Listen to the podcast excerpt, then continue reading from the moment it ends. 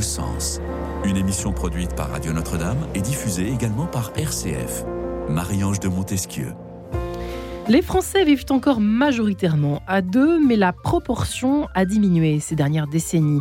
En 2019, 59% de la population majeure de l'Hexagone vivait ainsi en couple contre 66% en 1962 euh, et euh, en 1982 selon une nouvelle étude de l'INSEE. Alors voilà quand la vie de couple ne fait plus vraiment rêver, quand de plus en plus de couples se séparent, comment croire encore à l'amour qui dure et peut-être est-ce le soin apporté à nourrir une relation amoureuse qui reste encore l'antidote à la rupture. Mais comment faire? Comment prendre soin de son couple? 52 minutes pour y répondre avec nos deux invités du jour qui sont Raphaël Defoucault. Bonjour Raphaël. Bonjour Marianne. Toujours, elle est toujours accompagnée de plein d'outils, de plein de choses euh, colorées. Deux minutes de bonheur en couple. Je vois là sur euh, cette table dans ce studio pour ceux qui nous regardent en ce moment. Et là, il y a quelque chose au-dessus. Qu'est-ce que c'est que ça? Ça, c'est 10 petites cartes pour la Saint-Valentin. Ah voilà, qui seront peut-être à gagner lors d'une prochaine émission. Ha ha, surprise à venir. Raphaël Foucault, vous êtes thérapeute praticienne en psychologie positive, vous êtes podcasteuse, conférencière, synergologue, entrepreneur. Euh, vous avez donc créé de nombreux outils pour prendre le temps d'être heureux tout simplement et surtout à deux. Euh, on peut mentionner également le cahier du couple euh, édité chez MAM assez récemment quand même. Et Guillaume de Brébisson est également avec nous. Bonjour Guillaume. Bonjour Marion. Voilà, vous êtes thérapeute de couple, vous avez publié S'épanouir, Lettre à mon fils au sujet de l'amour du couple et de la sexualité paru chez First dernièrement. Euh, effectivement, cette question paraît fort banale. On a l'impression de la poser, de la reposer, de la re-reposer dans les Love émissions en quête de sens. Et c'est vrai que euh, bah, on n'y a pas encore répondu jusqu'au bout. La preuve, c'est que vous êtes encore là et que vous avez encore des choses à nous apprendre, mesdames et messieurs.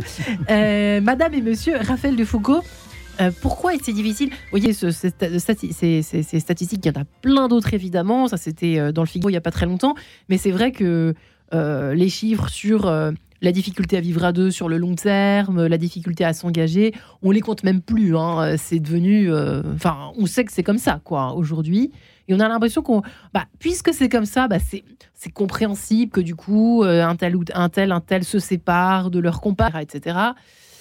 Comment vous réagissez à cela, pour commencer? Bah, Moi, j'irai un petit peu euh, en amont de tout ça. J'étais au salon voyage là, il, y a, il y a quelques semaines, donc il n'y a pas si longtemps, c'était fin janvier. Et, et en, réalité, les, les, couples que je vois qui vont se marier, mais ils y croient dur comme fer. Et ils ont envie d'y croire. Ils sont pas naïfs. Et ils sont pas naïfs et euh, ils sont heureux d'y croire. Euh, maintenant, c'est là où je trouve que prendre soin de son couple a tout son sens. C'est que pour bien nombreux d'entre eux, ils pensent que le jour où ils décident de s'installer ensemble ou de se marier, hop là, c'est gagné pour la vie. Et eh ben, patatras, pas du tout. Et je fais souvent l'analogie en disant que bah, quand j'achète une jolie plante, si je la mets dans un coin d'une pièce et que j'oublie de l'arroser, qu'est-ce qui lui arrive? Eh ben, elle va se dessécher. crève. Et elle va crever. Et ben, le couple, c'est pareil. Si je ne le nourris pas, si je ne l'arrose pas, si je ne prends pas soin de lui, eh ben, il se dessèche on a l'impression que c'est un travail, que c'est fastidieux. On a envie que l'amour soit quand même un peu une fête et quelque chose effectivement de comment peut-on dire euh, qui nous réchauffe un peu le, dans un monde de brut, le cœur, euh, le cœur, le, corps, le cœur et l'âme, quoi. C'est un peu ça finalement, Guillaume de Brébisson. Le corps, le cœur et l'âme, c'est hein exactement ça. J'en demande beaucoup. Tout à fait. Euh, et, et, non, c'est pas fastidieux de, de s'occuper de son couple.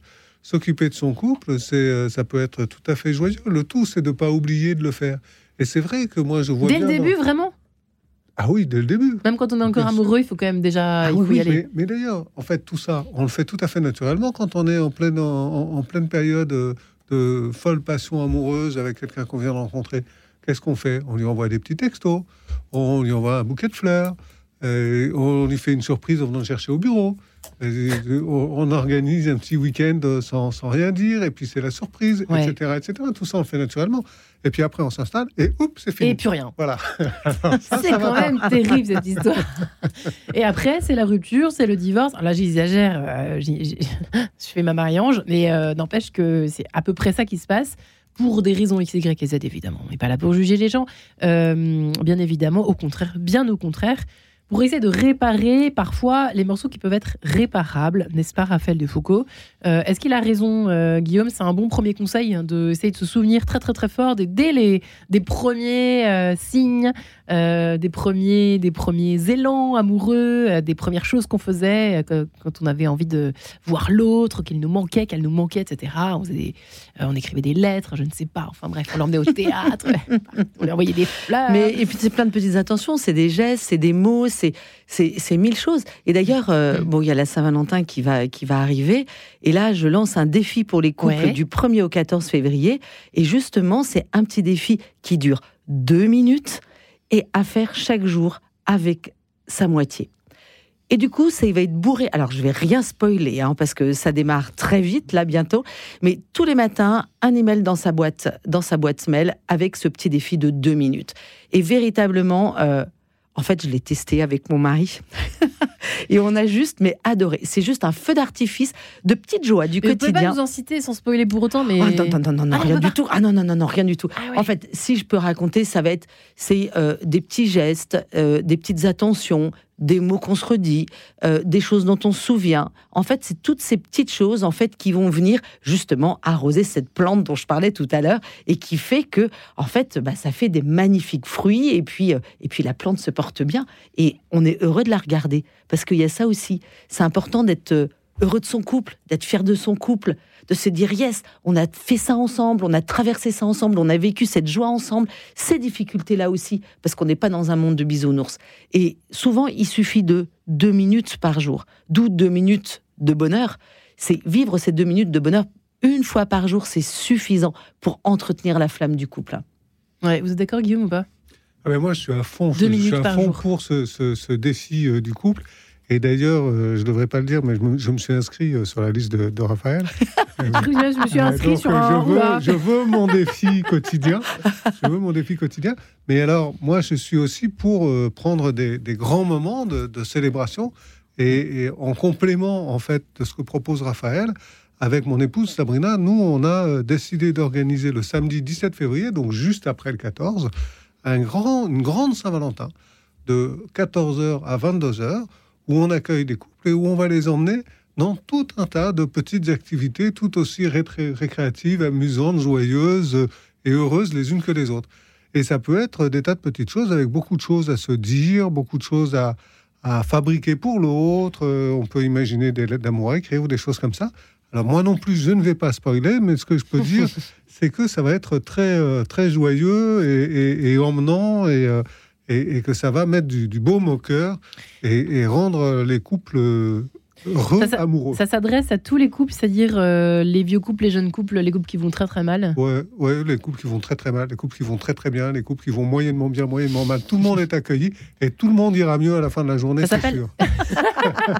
Bah, c'est ça qui est génial. On en a des pistes aujourd'hui. Université de l'amour, c'est dans le cadre de l'Université de l'amour, c'est ça? Oui, c'est dans le cadre de l'Université de l'amour. Parce que vous savez, euh, Marie-Ange, que tous les, tous les lundis, par exemple, on publie une vidéo sur l'Université de l'amour avec des spécialistes comme, comme Raphaël, justement où hier on avait avec nous Anna Sandrea, où on a d'autres personnalités comme ça, qui viennent nous parler d'amour, de couple ou de sexualité. Et puis il y a des vidéos explicatives de euh, qu'est-ce que c'est que euh, le, être un couple conscient, par exemple, quelles sont les dynamiques du couple, etc. Donc nous, c'est vraiment notre, notre mission euh, à Sabrina et moi. Et on fait ça tout le temps. Et puis on organise aussi des stages et des journées pour les couples. Alors, comment prendre soin de son couple Peut-être euh, commençons par le commencement. Très souvent, on a vu ça aussi récemment dans les statistiques, ça vous a certainement pas échappé l'un et l'autre. C'est les couples qui se séparent en masse et de plus en plus euh, avec l'arrivée, à l'arrivée du premier, voire du deuxième enfant, euh, dès que l'aîné a, a, deux ans ou trois ans, ou le second a deux ans ou trois ans. Et là, boum, le couple se sépare violemment, enfin violemment, se sépare, euh, ça, parle de quoi? Quel est les symptômes, vous qui êtes quand même euh, de grands observateurs et puis vous accompagnez quand même des, couples qui ne vont pas très bien ou pas bien du tout? C'est le symptôme de quoi, ça? Bah, C'est ce que j'appelle le baby clash. Euh, donc là, je, vais faire un podcast bientôt là-dessus parce que effectivement, le phénomène est de plus en plus présent. Hum, la maternité et la paternité bousculent un équilibre. Euh, et, du coup, cet équilibre, c'est important d'arriver à en retrouver un autre qui est bien sûr différent. On va pas dire qu'il est mieux ni moins bien, il est simplement différent. Et ça, c'est important de l'accepter. Euh, fini euh, de sortir main dans la main le soir pour aller se faire un resto euh, quand euh, on a un enfant qui est là. Euh, euh, terminé de, de partir le week-end et de rentrer à n'importe quelle heure euh, quand le lendemain matin, euh, euh, ben, l'enfant, faut aller le déposer à 8 heures euh, à la crèche. Euh, c'est euh, aller gérer tous les imprévus des enfants. Euh, ben, J'ai une réunion hyper importante, mais mon enfant est malade ce matin et je peux pas y aller. Il y en a un qui, enfin, voilà, il vient de sortir la varicelle. Quel il- cauchemar, la, la varicelle. Enfin, bref, voilà. Et du coup, en fait, plein de petites choses qui fait que en, une vie qui était plus prévisible avant l'est beaucoup moins. Un enfant, c'est bourré d'imprévus. Et puis on devient des, on devient des babysitters finalement. Je suis désolée de dire ça, mais pour certains parents, bah, on est que des babysitters, on est une équipe, point. Quoi. Ça sert... Tout part à- Alors avec euh, le après humain. ça, après ça, ce que je trouve aussi, euh, ce que je trouve aussi difficile, et c'est ce que euh, j'imagine tu observes toi aussi, Guillaume, c'est qu'en fait le quotidien devient hyper dense. On s'occupe, on gère son boulot, sa carrière, euh, on gère euh, les enfants, euh, la to-do list qui ne désemplit pas, et finalement on ne gère plus que de l'urgent et on oublie de gérer l'important. Et l'important, c'est se retrouver aussi à deux.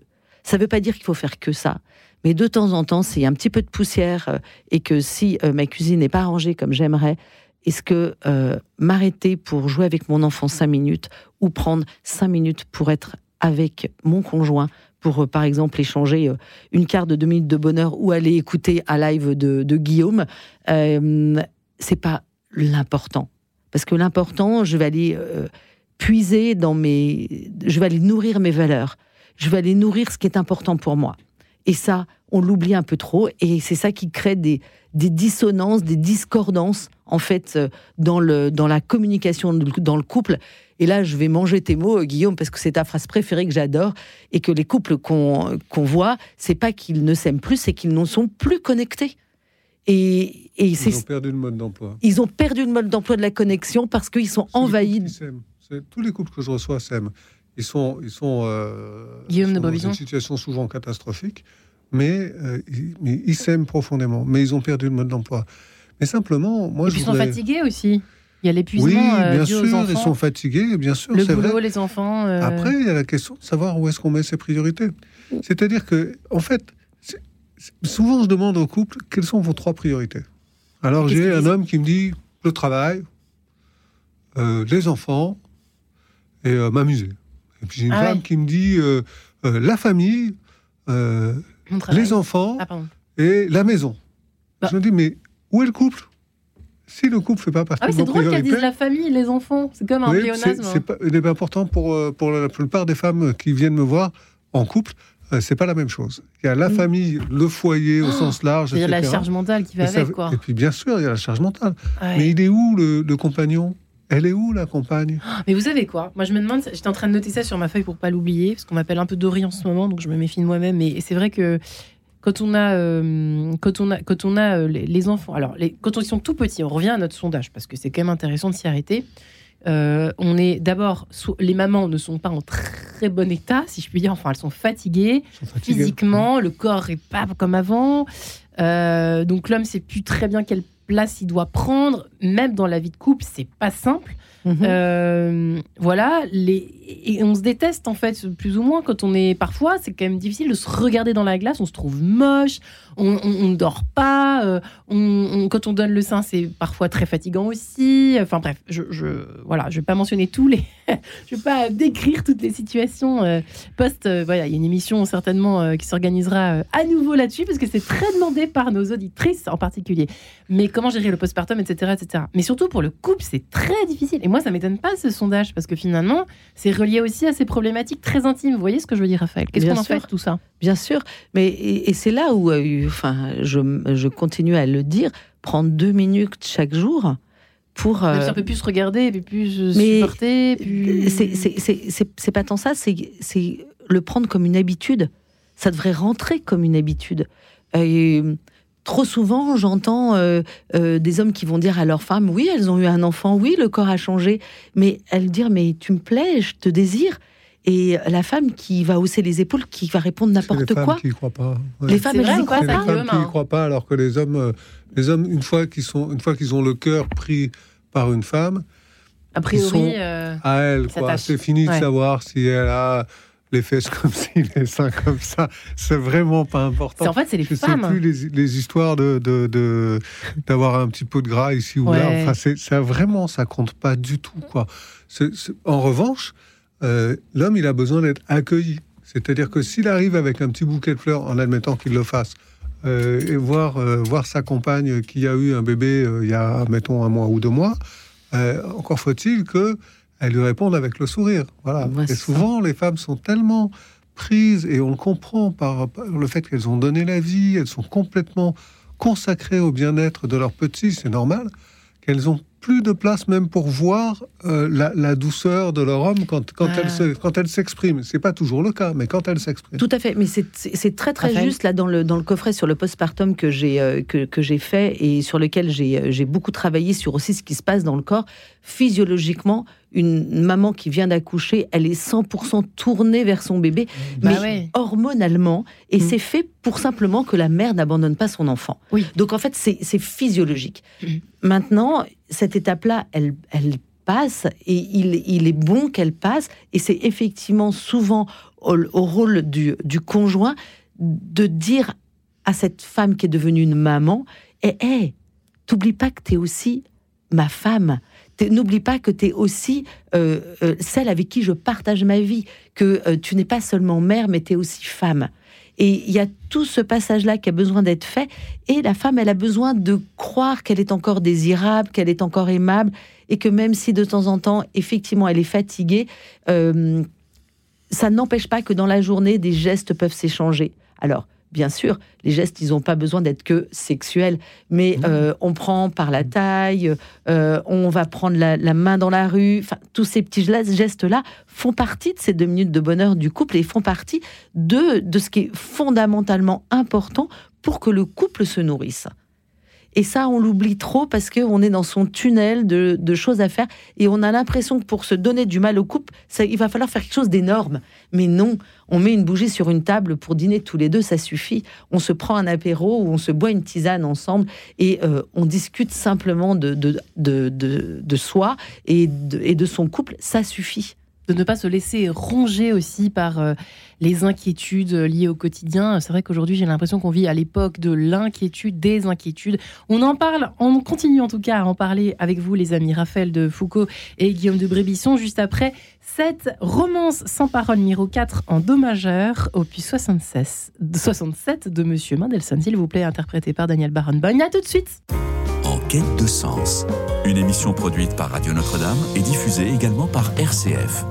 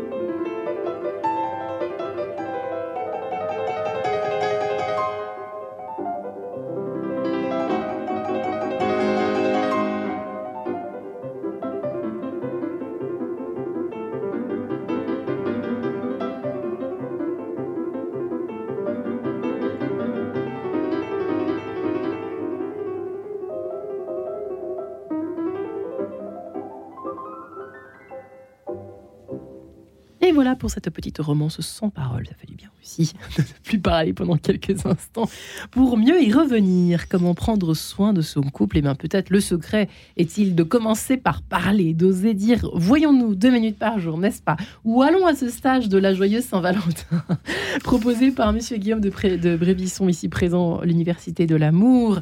Raphaël Foucault donc, je vous le rappelle, qui est thérapeute praticienne en psychologie positive et surtout qui a euh, édité de nombreux petit jeu de cartes, on peut dire ça comme ça, deux minutes de bonheur en couple, euh, euh, décliné. Alors, il y a plusieurs thématiques particulières, on peut en citer quelques-unes pour faire un peu rêver. Bien sûr, oui, tout à fait. Il y a deux minutes de bonheur euh, en, couple. en couple. Et puis, il y a aussi en famille pour donc la famille nucléaire, celle qui habite sous le même toit, et puis aussi ensemble, qui est plus intergénérationnel.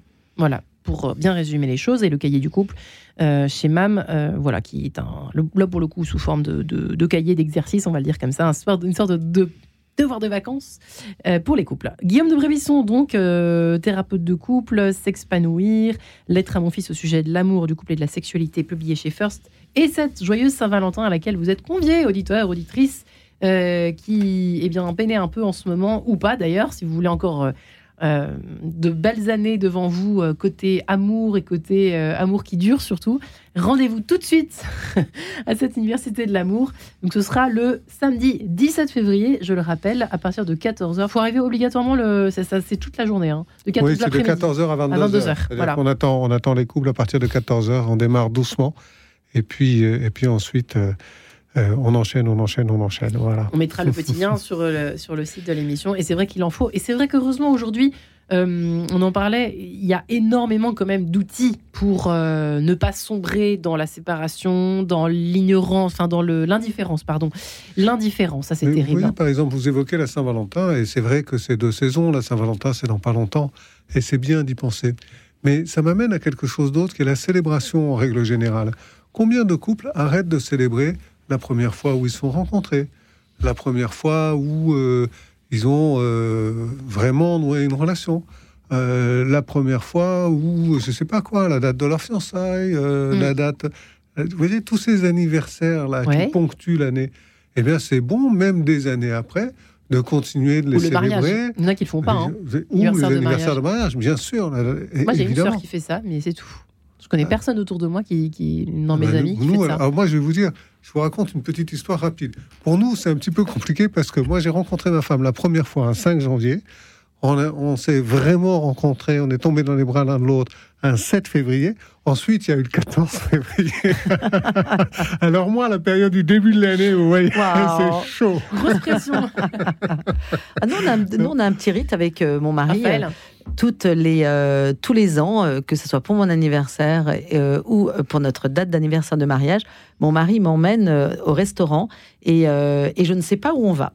Donc il y a toujours cette mmh. surprise où euh, il me dit il faut que tu sois prête à telle heure. Donc ben, je suis prête à telle heure et puis il m'emmène dans un endroit un petit peu secret. Ah, donc euh, il y a un côté un peu magique. Ça n'a pas besoin d'être extraordinaire, mais c'est simplement ce côté un peu, euh, je trouve un peu magique de se retrouver tous les deux. c'est vraiment très sympa. Et très honnêtement, très sincèrement, quand vous aviez, si, vous fermez les yeux et que vous vous souvenez de vos enfants en bas âge, c'était comment avec votre mari? Il y a eu des, des coups durs? C'était bah, bien sûr. Euh, évidemment, alors j'ai eu la chance, euh, ben, on, a cinq enfants, euh, j'ai eu la chance de ne pas travailler pendant quelques années aussi, d'avoir ce choix-là. Donc ça, je le remercierai jamais assez. C'est vraiment une chance parce que ça m'a permis d'être là et de pouvoir m'occuper des enfants, ce que j'ai absolument adoré faire. Et, et, puis après ça, pour me reconsacrer à ma vie professionnelle une bonne dizaine d'années après. Et euh, j'ai trouvé qu'au contraire, ça m'avait énormément apporté, euh, parce que tous ces enfants que j'ai eus, bah, on ne me les a pas livrés avec un mode d'emploi. On parlait de mode d'emploi tout à l'heure. et du coup, il a fallu que, bah, que je me forme. Que, et en fait, c'est comme ça que je suis un peu tombée dans la marmite de, de, de vraiment de, de, de l'humain, en fait, que je trouve une patte juste fantastique. Parce qu'il y a toujours à apprendre, toujours à découvrir, et, et ça vient nourrir ma curiosité euh, assez naturelle. Et oui, il y a eu des moments évidemment difficiles. Euh, de remise en question, va De, de remise en question, bah, je, je, ne sais pas, très honnêtement, j'ai envie de dire, même à tous les auditeurs, quel est le couple qui n'a pas vécu des moments de sécheresse euh, oui, il y a un jour, j'ai envoyé. Qu'est-ce que je fais avec lui bah, Bien euh, sûr, mais qui ne s'est pas posé de question. Mais c'est qui ce, ce mec-là Mais je vais pas passer ma vie avec lui. non, mais quelle horreur Non, non, mais je veux pas vieillir avec lui. Il m'énerve trop. Et puis, je me rappelle d'une fois. D'ailleurs, c'est mon mari qui me l'a rappelé où je lui ai écrit un mail en lui disant j'en peux plus, j'en ai ras le bol. Euh, tu me saoules, il faut qu'on trouve des solutions, mais moi je continue pas comme ça. Et je m'en rappelais plus moi. Et en fait, avoir un peu sonné cette tirette d'alarme, cette sonnette d'alarme, parce que je trouvais que les choses n'allaient pas. Je trouve que très souvent, la femme tire plus vite la sonnette d'alarme en disant je ne suis pas satisfaite de cette relation, ça ne me convient pas. Je veux qu'on réajuste des choses. Ça, je trouve qu'on tient un point important. Euh, J'ai l'impression que c'est vrai. Je trouve hein. ça magnifique. Les, les, gars se remettent pas en question. Mais oui, mais, hein. parce... oh, mais si, ils se remettent ah, en question, mais pas pareil. Mais pas pareil, exactement. Par contre, pas pareil et pas de la même façon. Non, mais quand, quand une femme euh, dit à son mari euh, stop, on arrête de jouer, c'est magnifique parce que c'est le moment où euh, on peut enfin se poser face à face, se regarder dans les yeux et se dire bon, mais qu'est-ce qu'on fait? Qu'est-ce qu'on fait? Comment on organise notre vie de couple? Parce que c'est ça finalement l'histoire. La plupart des personnes se laissent embarquer dans leur vie de couple, elles se laissent embarquer aussi dans la naissance des petits-enfants. Et, puis elles se laissent embarquer par le travail. Et on s'arrête jamais pour réfléchir à ce qu'on veut vraiment faire. Et c'est comme ça qu'au bout de quelques années, on se retrouve dans un job qui finalement nous plaît pas, avec des enfants qui euh, nous ont pris trop de temps à nous, euh, et puis euh, à avoir pendant ce temps-là pris quelques années, et avec un mari ou une compagne euh, qu'on ne reconnaît pas. Mais ça, c'est pourquoi? C'est parce qu'on ne s'est pas arrêté, on ne s'est pas regardé les yeux dans les yeux, on ne s'est pas parlé pour dire mais qu'est-ce qu'on veut finalement, nous, ensemble? Qu'est-ce qu'on veut construire? Qu'est-ce qu'on veut faire? Et ça, c'est tout l'enjeu de l'autre petit papier que vous avez à côté de vous et qui s'appelle les ateliers du couple conscient. Nous, dans les ateliers du couple conscient qui ont lieu euh, un dimanche par mois, on fait travailler les couples sur des thématiques. Par exemple, on a, on a fait travailler les couples sur la thématique de la famille et des enfants. Quand la famille et les enfants viennent euh, euh, empiéter sur la relation de couple, qu'est-ce qu'on fait? Comment on gère ça? Donc voilà, on, fait, on, a travaillé sur, euh, sur le travail et l'argent. Même chose. Là, bientôt, le 11 février, on sera sur la notion de l'engagement dans le couple. Qu'est-ce que c'est s'engager dans le couple? Et en fin d'année, on aide les couples à bâtir leur projet de couple. Qu'est-ce que c'est un projet de couple? C'est qu'est-ce qu'on décide de faire, quoi. Hmm. Parce que la vie, si, on s'occupe pas de la vie, elle nous malmène, elle nous, elle nous euh, tarabuste, elle nous bouscule, etc. Mais on peut aussi décider d'une direction, la prendre, mettre en place les mesures et avancer. Hmm. Et là, et, là, on peut vraiment construire des couples très heureux. Il y a 14 000 sujets dans ce que vous venez de dire, Guillaume de Brébisson, Raphaël de Foucault. Euh, déjà, quand il y en a un, quand il y a des décalages, déjà au niveau des, carrières, c'est déjà, c'est pas simple à gérer ça non plus. Mmh. C'est un peu un tue l'amour parfois. Ça se transforme parfois. Tout à fait, tout à fait. Est-ce que hein j'accompagne aujourd'hui, euh, enfin 95% des, des, couples sont deux à travailler euh, dans ces gestions de carrière.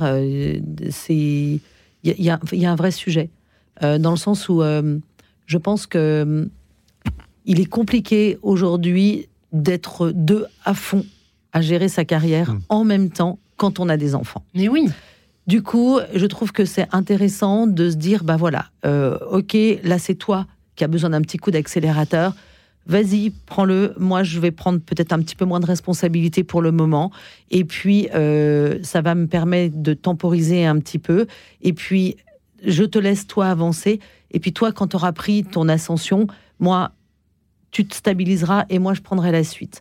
Je pense que ça, c'est important parce qu'on a aussi des enfants pour s'en occuper euh, et, mmh. euh, pour être là à côté d'eux, les élever et vivre du bon temps avec eux. Parce que ça, c'est extrêmement important. Euh, le jour où, bon, bah, quand ils sont petits, c'est fatigant, ils prennent du temps. Mais un jour, ils vont être adolescents, ils vont se poser plein de questions et ils ont, ils ont besoin d'avoir des parents qui sont là pour leur répondre. Et pour que les parents soient, là pour leur répondre, ils ont, eu, ils ont besoin que quand les enfants étaient petits, ils puissent avoir un espace de parole où l'enfant va pouvoir s'exprimer, s'exprimer euh, dans, une, en confiance et sans être jugé, sans en intervenant dans les écoles en affectivité, sexualité, je l'ai tellement, tellement entendu. Mais mes parents, de toute façon, ils disent qu'une chose dépêche-toi, t'as fait tes sacs, mmh. est-ce que tout est prêt pour demain hein. euh, Vide la machine, déshabille-toi, as-tu fait ton travail T'as eu combien d'interrogations? Eh, eh, il y a autre chose, hein C'est pour ça que j'ai créé deux minutes de bonheur en famille. Ça, arrêtons-nous, pas forcément bien longtemps, mais créons cet espace. Cet espace, il est juste fondamental. Le lien, il est, il, il, il est à créer, il est à tisser, il est à entretenir. Et ça, D'abord, on le sait aujourd'hui, toutes les études scientifiques sur le bonheur le démontrent, les gens heureux sont des gens qui entretiennent des relations de qualité avec leur entourage. Alors, Et là, ce que vous êtes en train de nous parler, c'est de performance dans le dépêche-toi. Il y a aussi derrière l'idée qu'on va aller au boulot, qu'on a une réunion à assurer, on est déjà dedans, on n'est plus tout à fait là, on n'est jamais là. Euh, Guillaume de Brébisson, c'est- le rapport à la liberté aussi, c'est-à-dire qu'il y, y a deux sujets d'abord, mais le lien avec la- d'abord la performance. Je trouve ça intéressant parce que euh, faut-il être performant en famille? J'imagine que ça aussi, c'est un tue l'amour. Il ne faut surtout pas être performant en famille, il faut être présent. Et, et c'est, c'est- là, on est en train de parler de la famille, mais c'est la même chose dans le couple. Ouais. Qu'est-ce qu'elle, me demande, ma- mon, mon épouse Elle me demande d'être présent, d'être présent quand ça va bien, d'être présent quand ça va pas bien.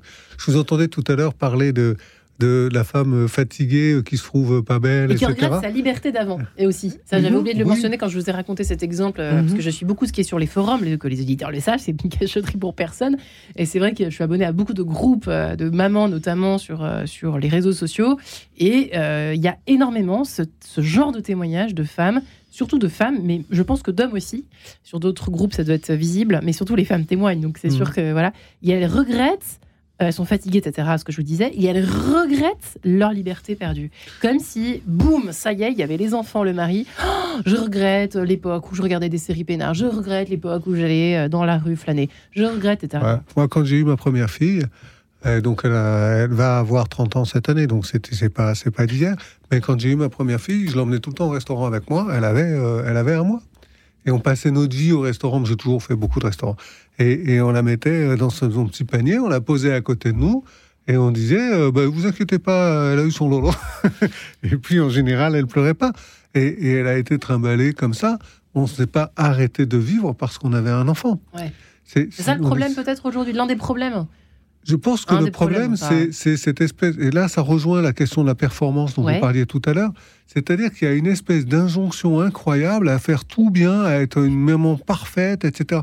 Or, euh, si on est là, c'est qu'on a survécu à nos parents, vous voyez. Ils n'étaient pas parfaits, nos parents, et je vois pas très J'ai bien gardé pourquoi ça, nous, on serait. Et j'aime beaucoup, moi, les- la, phrase d'une psychologue qui s'appelle Winnicott et qui disait être une mère suffisamment bonne. Ouais, Mm. oui. Et moi, c'est en tous les cas une phrase qui m'a qui m'a toujours beaucoup déculpabilisée en me disant, bah oui, je fais le mieux que je peux. Je ferai sans doute des erreurs, forcément, parce que malheureusement, la perfection n'existe pas, ou heureusement, Ouais. elle n'existe pas. Et de ce fait-là, voilà, je suis suffisamment bonne. Et euh, je pense que déculpabilisons-nous. Et puis, n'oublions pas une chose, c'est que, et ça, dans les entreprises, ils s'en rendent bien compte, une, une femme qui a un bébé, elle, elle change, elle devient beaucoup plus patiente, elle devient beaucoup plus empathique. Donc, en fait, on perd des choses, mais on en gagne gagne d'autres. Ah, Et ce qui est Ah, intéressant, messieurs, c'est de écoutez, regarder, écoutez de regarder ce qu'on gagne et pas regarder ce qu'on a perdu, parce que sinon, en fait, on s'aigrit, on a de la rancœur, on a de la frustration. Mais par contre, j'ai gagné Un peu de quoi? patience, les amis, un peu de patience. Ces couples qui nous écoutaient certainement aujourd'hui, un homme et une femme, par Nicole Croisy et Pierre Barrault, tout de suite sur Radio Notre-Dame et sur RCF. En quête de sens, une émission produite par Radio Notre-Dame et diffusée également par RCF.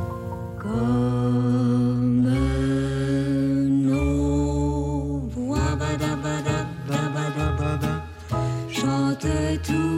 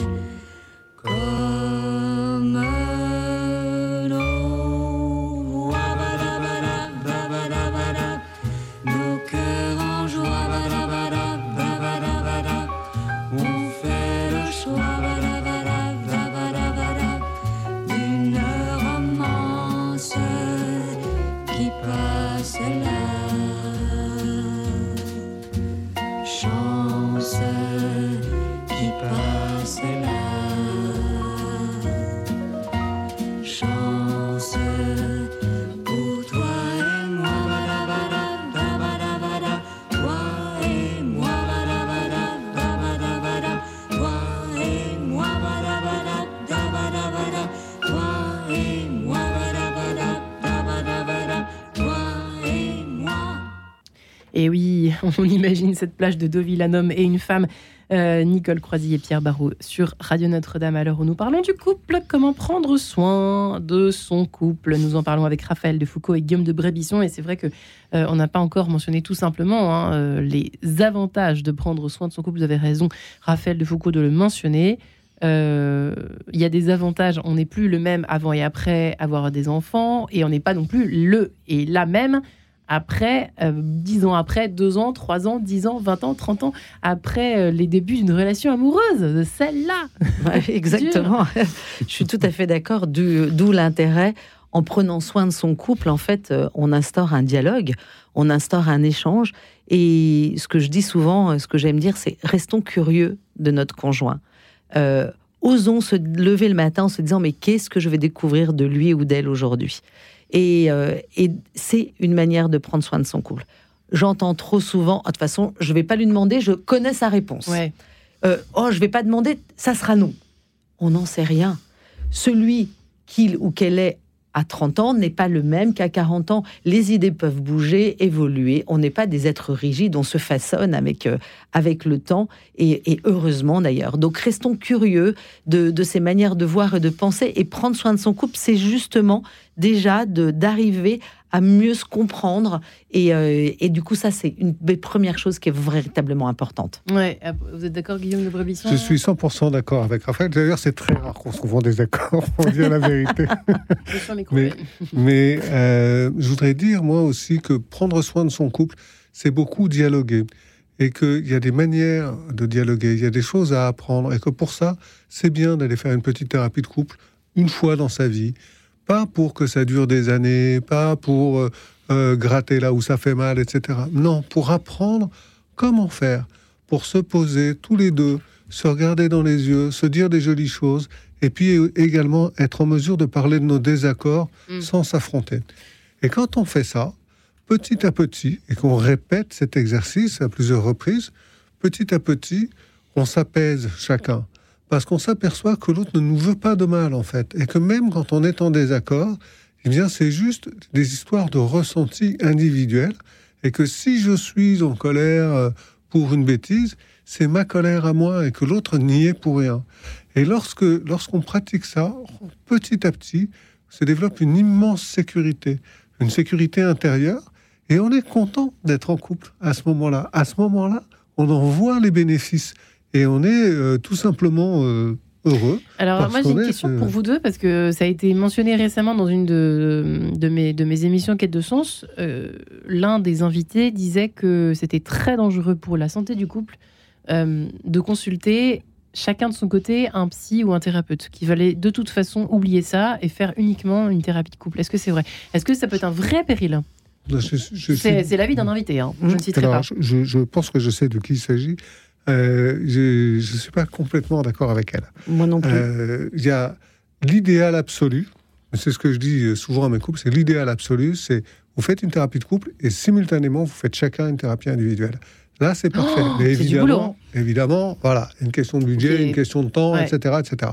Ce qui est vrai, c'est qu'en thérapie individuelle, le thérapeute, il est du côté de son patient. Donc, si le patient avocat, utilise quoi. la thérapie individuelle pour taper sur le dos de son conjoint, le thérapeute va pas euh, lui dire le contraire. Il D'abord, il connaît pas le conjoint, et puis il est là pour aider son patient à s'affirmer.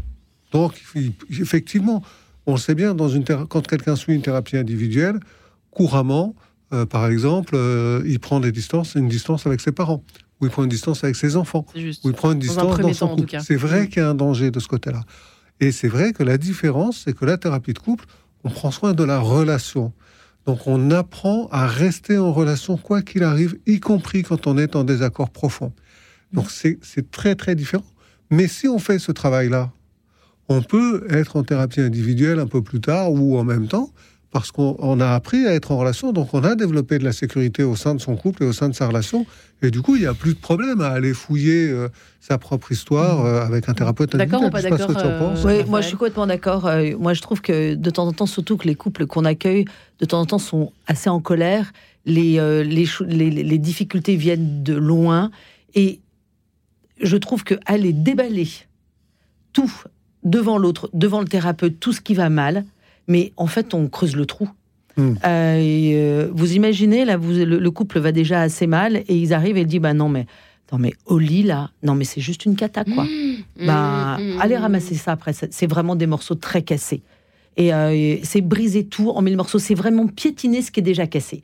Et du coup, moi, ce que je, fais euh, euh, très souvent quand j'accueille le couple et que je sens qu'il y a de la rancœur, qu'il y a de la colère, c'est que moi, je les prends chacun individuellement pour venir vider leur sac. Et j'ai venez vider votre sac, venez euh, tout lâcher. Après ça, je leur explique que quoi qu'il arrive, ce qu'ils me disent chacun de leur côté, je n'en parlerai pas à l'autre. Alors, je ne me sens pas avoir qu'un problème de loyauté. Certains thérapeutes me disent, mais tu as un problème de loyauté. Non, moi, je ne le vis pas du tout comme ça. Parce qu'il peut y avoir aussi des, euh, des, infidélités qui peuvent être révélées à ces moments-là, qui peut être aussi le, la, la genèse de la problématique du couple. Et, de ce fait-là, il y a beaucoup de choses à, à, à vider, beaucoup de sacs à vider pour pouvoir reconstruire. Et c'est là où moi je trouve que de temps en temps, euh, euh, savoir séparer le couple, c'est une bonne chose. Et puis d'autre part, venir seul, euh, moi c'est ce que j'observe aussi, un couple c'est un système. Donc c'est comme un engrenage. À partir du moment où on fait bouger un moment, un, un petit bout d'engrenage, Mmh, mmh. le reste de l'engrenage va suivre. Donc à partir du moment où dans l'accompagnement, on est là au service de la relation, comme tu disais très bien Guillaume, et au service du couple, en faisant bouger, parce que dans une relation, on est 50% responsable. Donc celui avec lequel on va travailler, on va travailler ces 50% de responsabilité. Si je suis là avec quelqu'un de seul et que je dis oh, maintenant de toute façon, euh, votre mari c'est vraiment, euh, ou votre femme, euh, non mais ça va pas du tout, elle réagit hyper mal, là il y a un problème. Mais par contre, moi ce qui m'intéresse, c'est d'aller travailler sur la personne qui vient me voir et en quoi sa manière de voir les choses peut un peu bouger, et c'est ça qui va faire bouger le système. Donc c'est ça qui est intéressant. Et qu'est-ce que vous répondez à Brigitte Lahaye qui nous disait à ce micro que l'amour dure en véritablement pas plus de 10 ans, 10 ans grand maximum? Est-ce que vous répondez à ça, du coup? Enfin, pas Non. du coup, du coup. du- Bah, je